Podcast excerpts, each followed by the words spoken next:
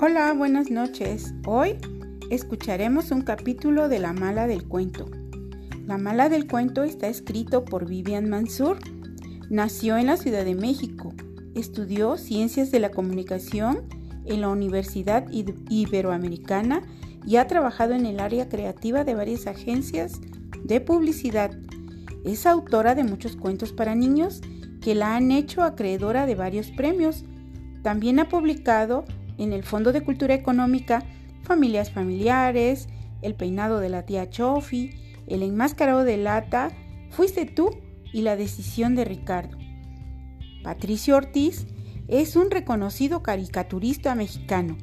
Estudió artes visuales en la Escuela Nacional de Artes Plásticas de la UNAM y caricatura e historieta con Rafael Barajas, El Fisgón. Publica sus trabajos en la revista el chamuco y ha colaborado con los periódicos Milenio y La Jornada.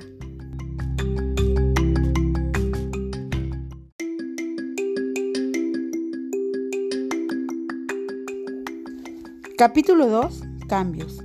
Estaba enojada con mamá. No solo enojada, sino furiosa.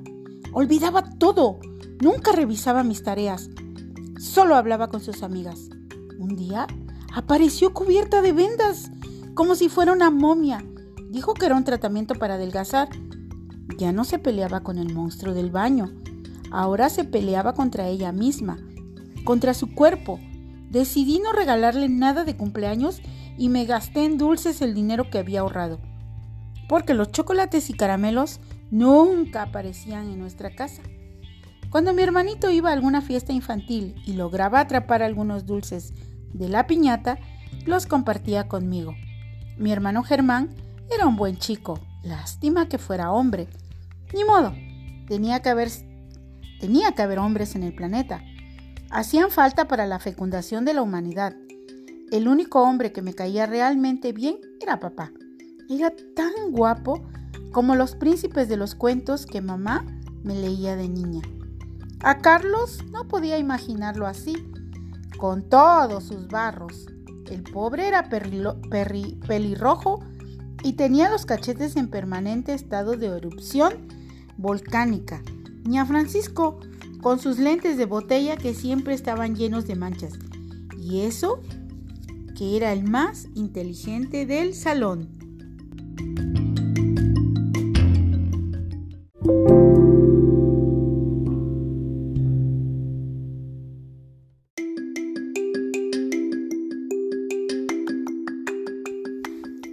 Cuando mamá se fue al hospital, yo seguía enojada.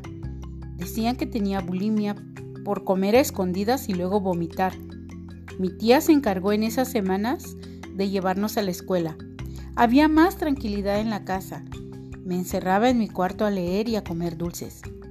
Cuando mi papá llegó un miércoles con los ojos rojos a decirnos que debíamos ser muy valientes, me asusté. El monstruo del baño había devorado a mamá. Pero pensé que también mi enojo en algo había contribuido. Ese fue el primer día triste de mi vida. Habría días distintos, pero ninguno como aquel. Después de esa tristeza, otras tristezas no serían iguales. Ser diferente y ser igual que todos a veces nos gusta y a veces no tanto. Por ejemplo, cuando Francisco apareció en la escuela, con un extraño aparato en la, boca llamado frenos de caballo. Fue la sensación. Todos queríamos ver de cerca ese extraño fierro que le cubría toda la boca y que estaba sostenido por una banda atrás de la nuca. La banda era de colores y estaba acolchada. Nos presumió. Además, podía embarrar el alambre con chile piquín y estar durante toda la clase chupando el polvito sin ser descubierto. ¡Ah!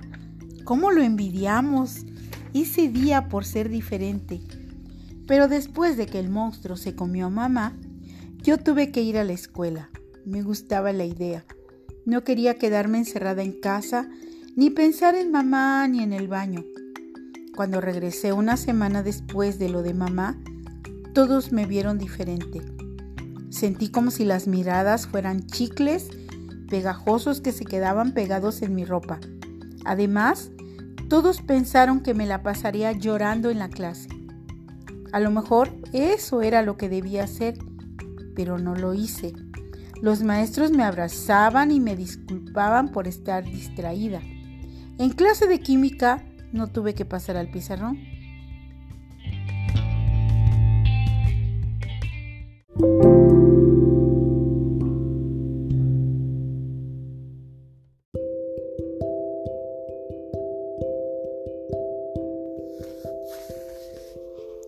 Rocío me tomó de la mano durante el recreo e hizo algo que siempre agradecí. Me trató como siempre, sin compasión. Jugamos al resorte y me ganó. Nada de pláticas profundas, nada de lástima. Pero cuando estábamos haciendo fila para salir de la escuela, escuché una palabra que me pareció un insulto y que se refería a mí. Era una palabra que si estuviera pintada con colores, sería gris. Y si fuera una persona, Sería alguien chiquito, vestido con un chal, porque siempre tendría frío. Alguien que jamás se vestiría de rosa. Alguien que olía a olvido. Eso fue lo que escuché. Déjala pasar primero, es huérfana.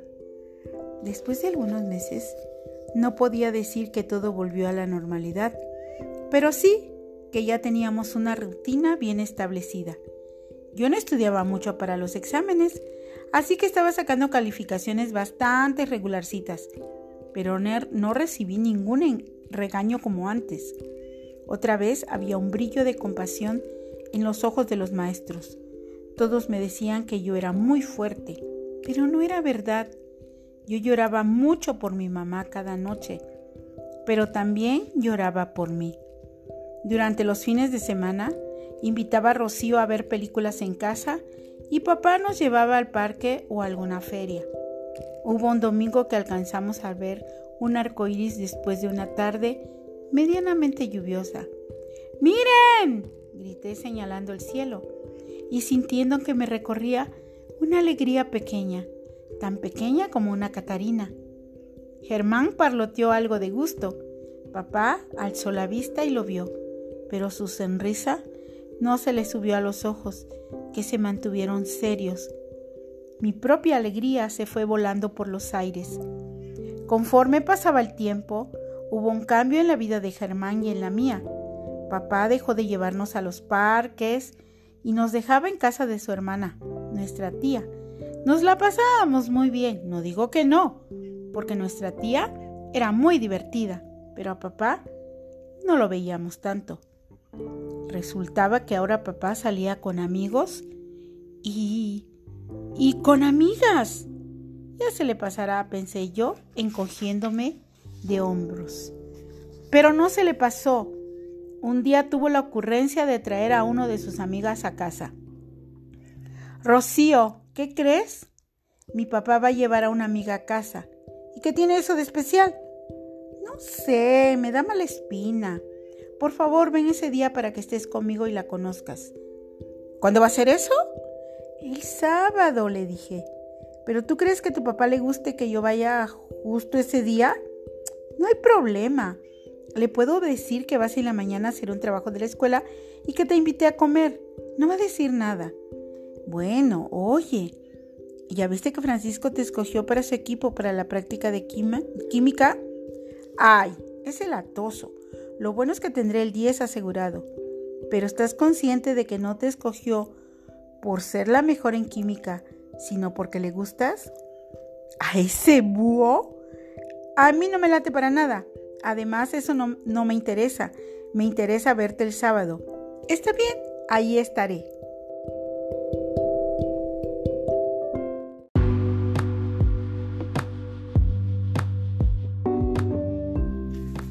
Hola, buenas noches. Espero que les haya gustado este capítulo de La mala del cuento de Vivian Mansur. Y mañana, mañana continuaremos con otro capítulo. Por lo pronto, se despide de ustedes Lupita López. Me pueden encontrar en anchor.fm diagonal dos ojitos. Hasta mañana. Adiós.